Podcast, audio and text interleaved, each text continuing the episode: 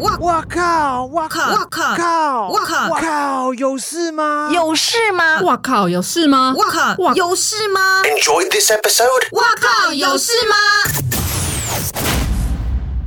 欢迎回到《哇靠有事吗》啊、我们今天聊的是金曲奖第三十一届，然后我们现在请到的是 Judy，她是今年负责前台组的工作人员。嗯，你你说你在工作的时候都要往观众席、往明星席的方向看，那你看得到台上发生什么事吗？嗯，其实还是知道啦，嗯因为我们的习惯都会是站就侧是的，有一半的眼睛会看到台眼角上余光，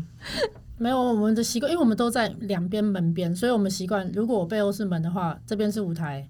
这边是观众席， OK，就是眼观四面啦。就我们还是要知道台上发生什么事啊。好，这么问的原因是因为我觉得今年的表演节目一样跟往年的金曲奖一样很精彩。嗯是我自己最喜欢的三段，一个是登峰造极，就是嗯打鼓嗯打鼓的那一段，黄老师，九个鼓一起，还有我我我其实是平常比较少听原住民歌曲的，但是我觉得开场那一段是我很喜欢，有台语、客语嗯跟台客员对，他就是真的非常的展现生命力。然后我还很喜夜店欢，对夜店。那你们呢？你们喜欢什么表演？我也是喜欢鼓的那一段，嗯，因为我觉得就是我喜欢看的颁奖典礼的表演，就是有组曲或者是有很多不同样的人一起合作的那种感觉，我会觉得，因为金曲奖毕竟是一个所有音乐人的舞台嘛，就觉得这样有一个特别的表演，我会觉得不要像打歌，对，就不会是像打歌。如果打歌，我就看红白就好了，我就不需要看金曲奖。所以，如果他只是唱自己的歌，然后又没有特别经过特别的编曲的话，我我就会觉得好像有点逊色。我就会觉得像打鼓那一段，我就觉得很厉害，因为把各个乐团不一样的，而且我们很少看到鼓手嗯单独上来表演。对，所以我就觉得很厉很酷。呃，我想要知道九零八八跟 OZ 的那一段表演，它是最大的特色就是一个一镜到嗯底，对，要彩排多久啊？然后它那些景片啊是要怎么搬？就我们目视所及的话，就已经有三张沙发，然后它正前方的那一张桌子，右边是整个吧台的景，嗯，对，然后左后方其实还有一个 band 的景，对，因为嗯九零八八他唱到一半的时候，他其实有上去跟他的乐手互动，嗯，嗯，然后最最底部的还是一个方形的，类似像景片，因为你整个看起来要像个 bar，它不仅就是道具多人多，嗯嗯，所以他要执行那个一镜到底，我觉得那个摄影师也超强的。呃，摄影师很厉害，摄影师他、我我看他手上拿的是 mini cam，然后呢还有稳定器嘛，对，嗯然后是用五 G 的图传直接传回 OB，哎，可是我想要问，对于现场的观众，是他们会不会觉得这样子在现场看会觉得干扰不好看？呃，还好，因为呢，其实舞台正上方它的那个景哈，舞台正上方其实还有两片，我们呃做这样子下来的九十度角的尖角的，尖角型的 LED 嗯，上的是同步画面，哦，所以其实现场观众是还有知两道侧发生什么事情的。，对。那当然，现场观众你看到台上的时候，你会发觉，哎、啊，怎么 OZ 一下子不见了？然后他 OZ 怎么正前方老是永远会跟一个摄影师，嗯嗯嗯嗯，是没错啦，就是如果你在现场看起来感觉是这样子，但是如果你头一往上抬，你去看到那个对应的画面，你就会发现哦，原来是因为这个节目它要走就是一个一镜到底这件事情。嗯嗯嗯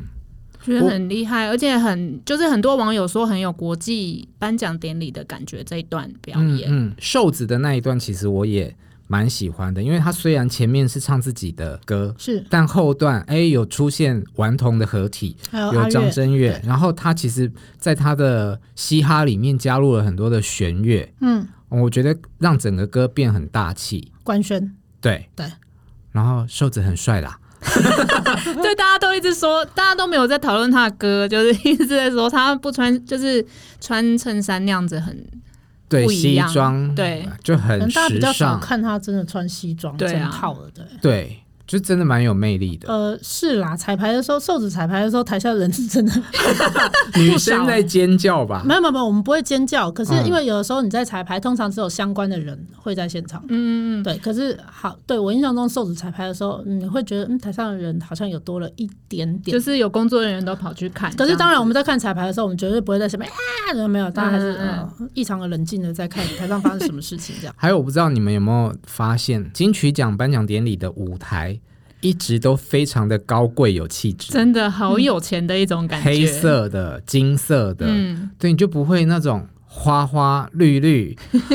因为金曲奖的舞台从二十五届开始，几乎都是 LED 的组合啊，是，嗯而且它颜色就是选的非常的短斑，对，就这不个会不会是那种花很花，然后让你眼花缭乱的那种，看起来就是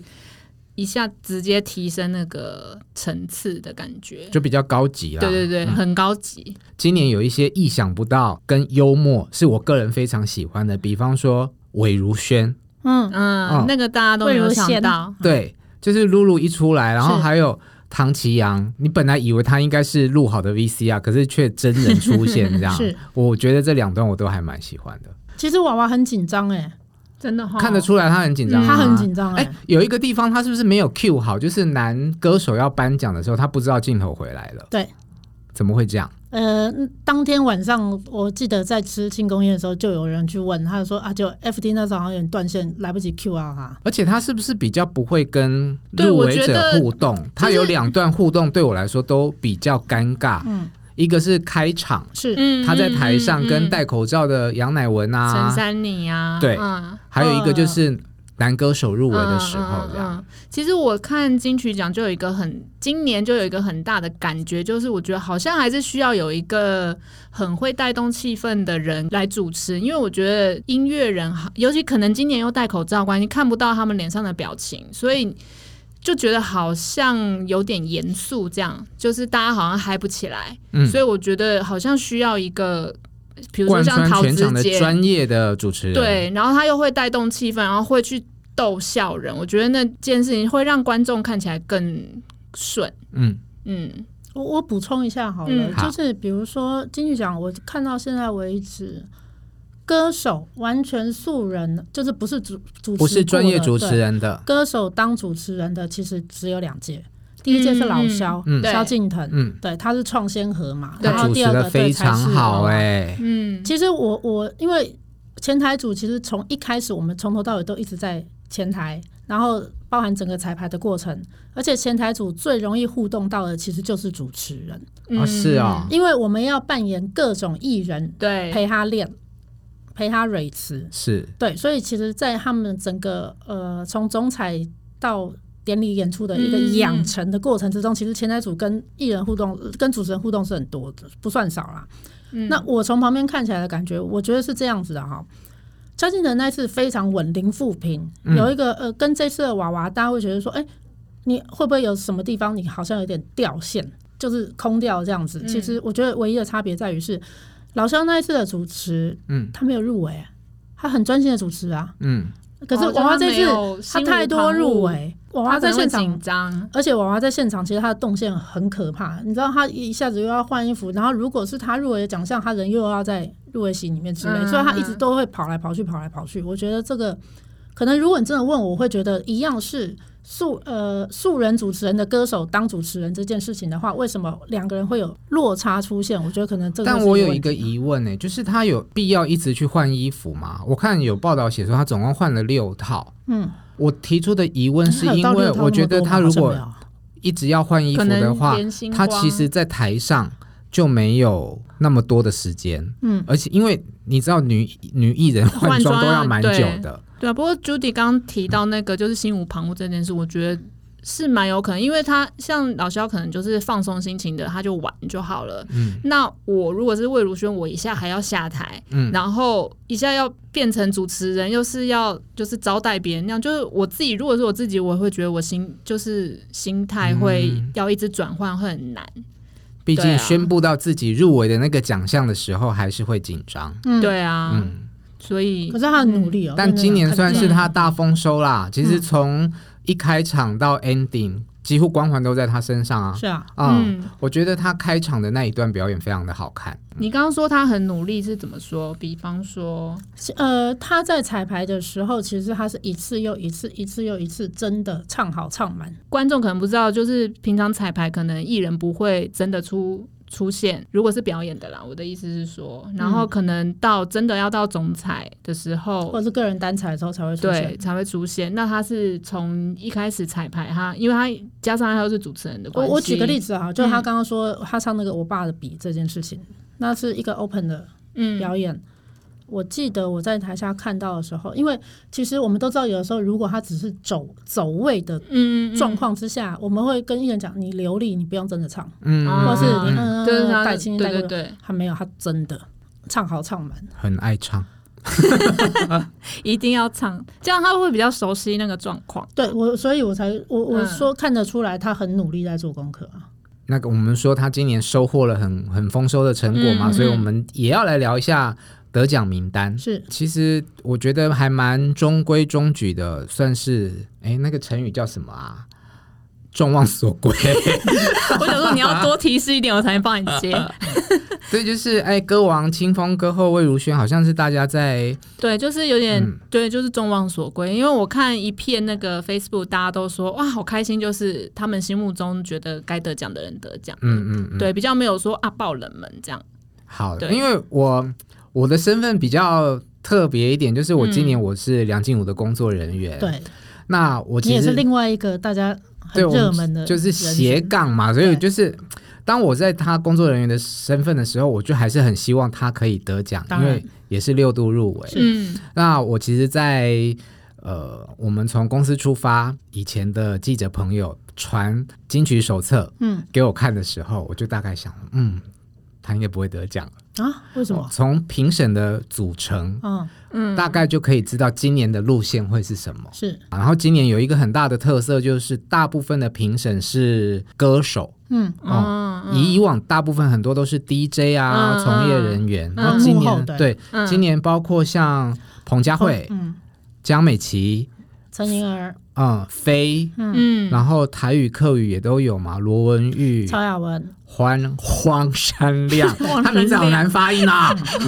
对，就是很多是嗯，其实算是蛮主流的，所谓的主流的评审，你不会觉得他们很冷门。嗯哼，嗯，对嗯那其实金曲奖多年来一直有一个嗯对于得奖名单的讨论，就是说啊，就是很文青啊，嗯是不是那么的主流？可是我不晓得大家有没有感受到一件事情，就是这些年来我们常常口中讲的那一些非主流或者是文青小众，他们已现在经是变大成主众流了。是嗯，这其实就是一个时转歌变歌坛潮流的转变。然后新旧交替这件事情真的是在发生呢、是啊，包括我，我像我今年看所有的新人的入围者，有其有些的确是我不认识的，嗯，那我就会开始去听他们的音乐。嗯那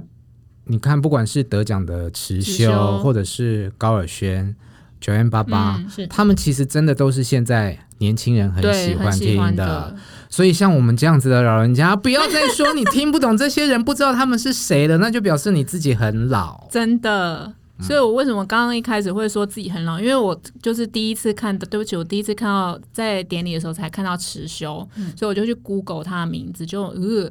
太厉害，他的 MV 就破百万，我就觉得哇，所以是因为是我不认识他，不是他不红，嗯，所以是我我太老，我没有去 follow 到年轻人的潮流，所以其实那些人不认识不是他们的问题，是我的问题，因为他们其实才是年轻人现在最喜欢的跟最主流的。对，我觉得金曲奖除了颁奖典礼这个东西好看这件事情之外，嗯其实对于普罗大众有一个很正面的影响，就是嗯它可以刺激你去了解真的你不熟悉的音乐。嗯！像我，我今年在看完入围名单的时候，我去找了裘德的音乐来听，我发现哦，这张专辑也太好听了吧对就很多你以前没有注意到，比如说像阿宝，嗯，对我也是可能以前没有注意到，但是每次金曲奖名单啊，或者是任何奖，金钟也是，你有很多剧以前你可能根本听都没听过，你会因为这样去多认识的很多应该要被注意到的声音。对。那我接下来我要讲的就是一些评审内幕的爆料。我呀，好想听啊！我们还有时间，今年的评审已经比往年时间更多了，啊，你说评审的时评审时间是因为初审讨论的不是比较延长吗期因因为啊典礼延期，所以他入围者名单公布，然后他们初审可以听的时间其实是变多了。你知道刚刚你讲到持修嘛？哦嗯嗯嗯今年其实大家认为新人奖应该是高尔宣或九 N 八八，嗯结果突然持修杀出来。啊是对我听到的是说，呃，有一位评审，我也有听到，歌手评审， 是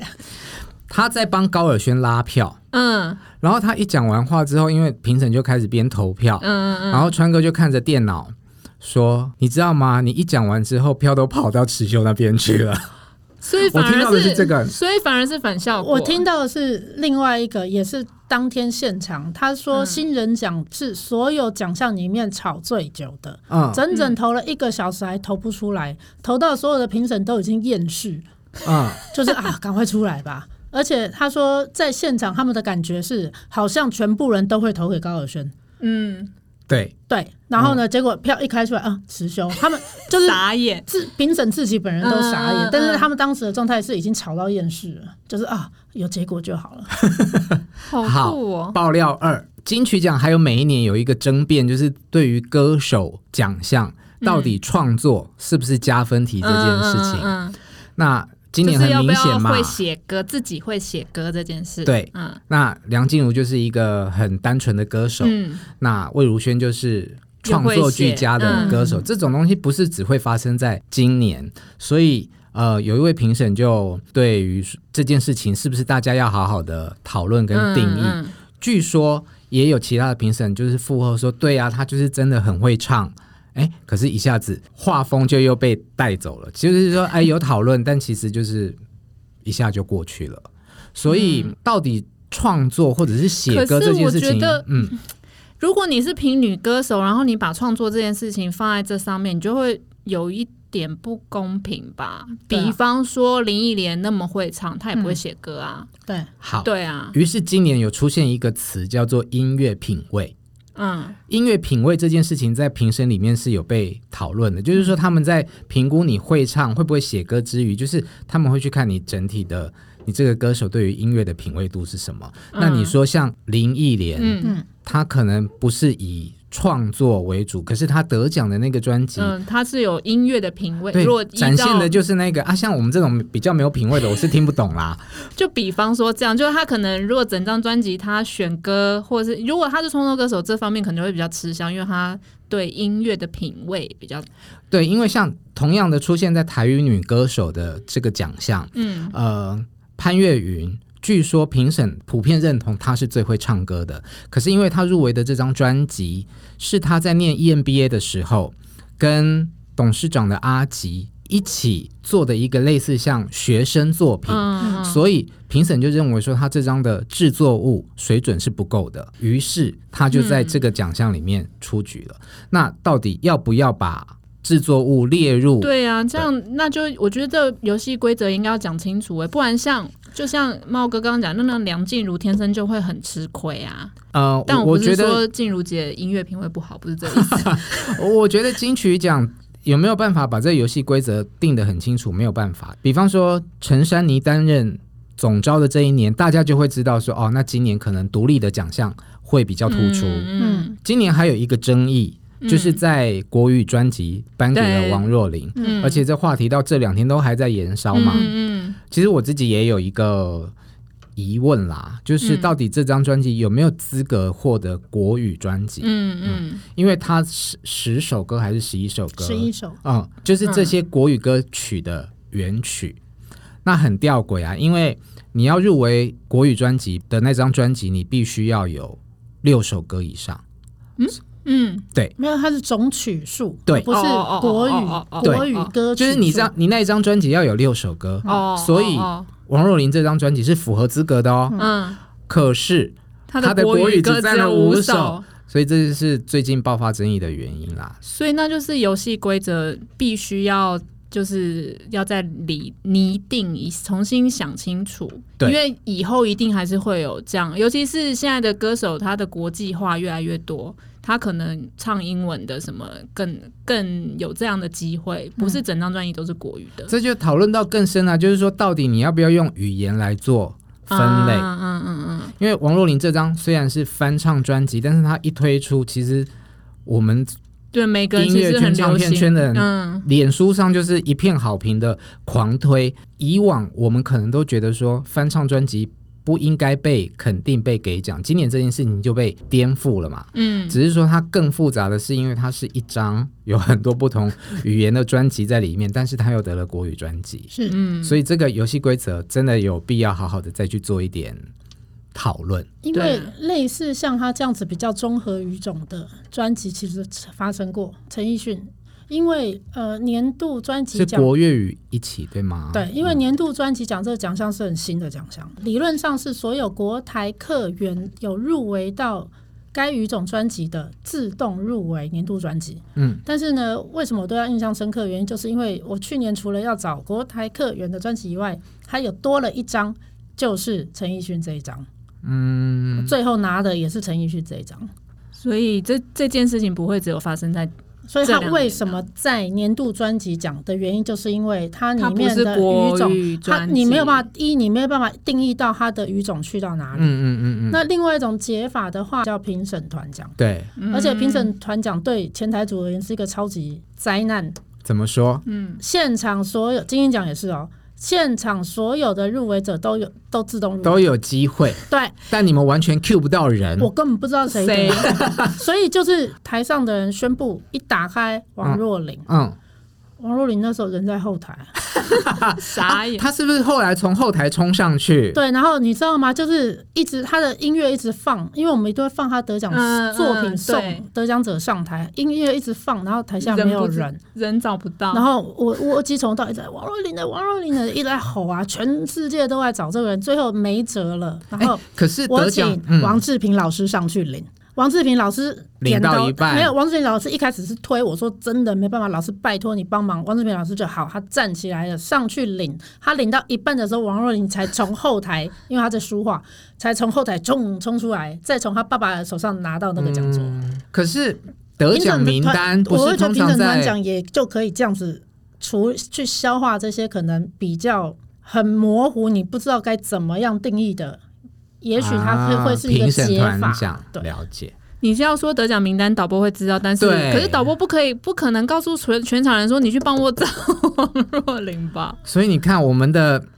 金奖的得奖嗯名单真的是保密到家，对，啊，连就是前台人真的都找我不到，们连我们都不知道啊。对啊，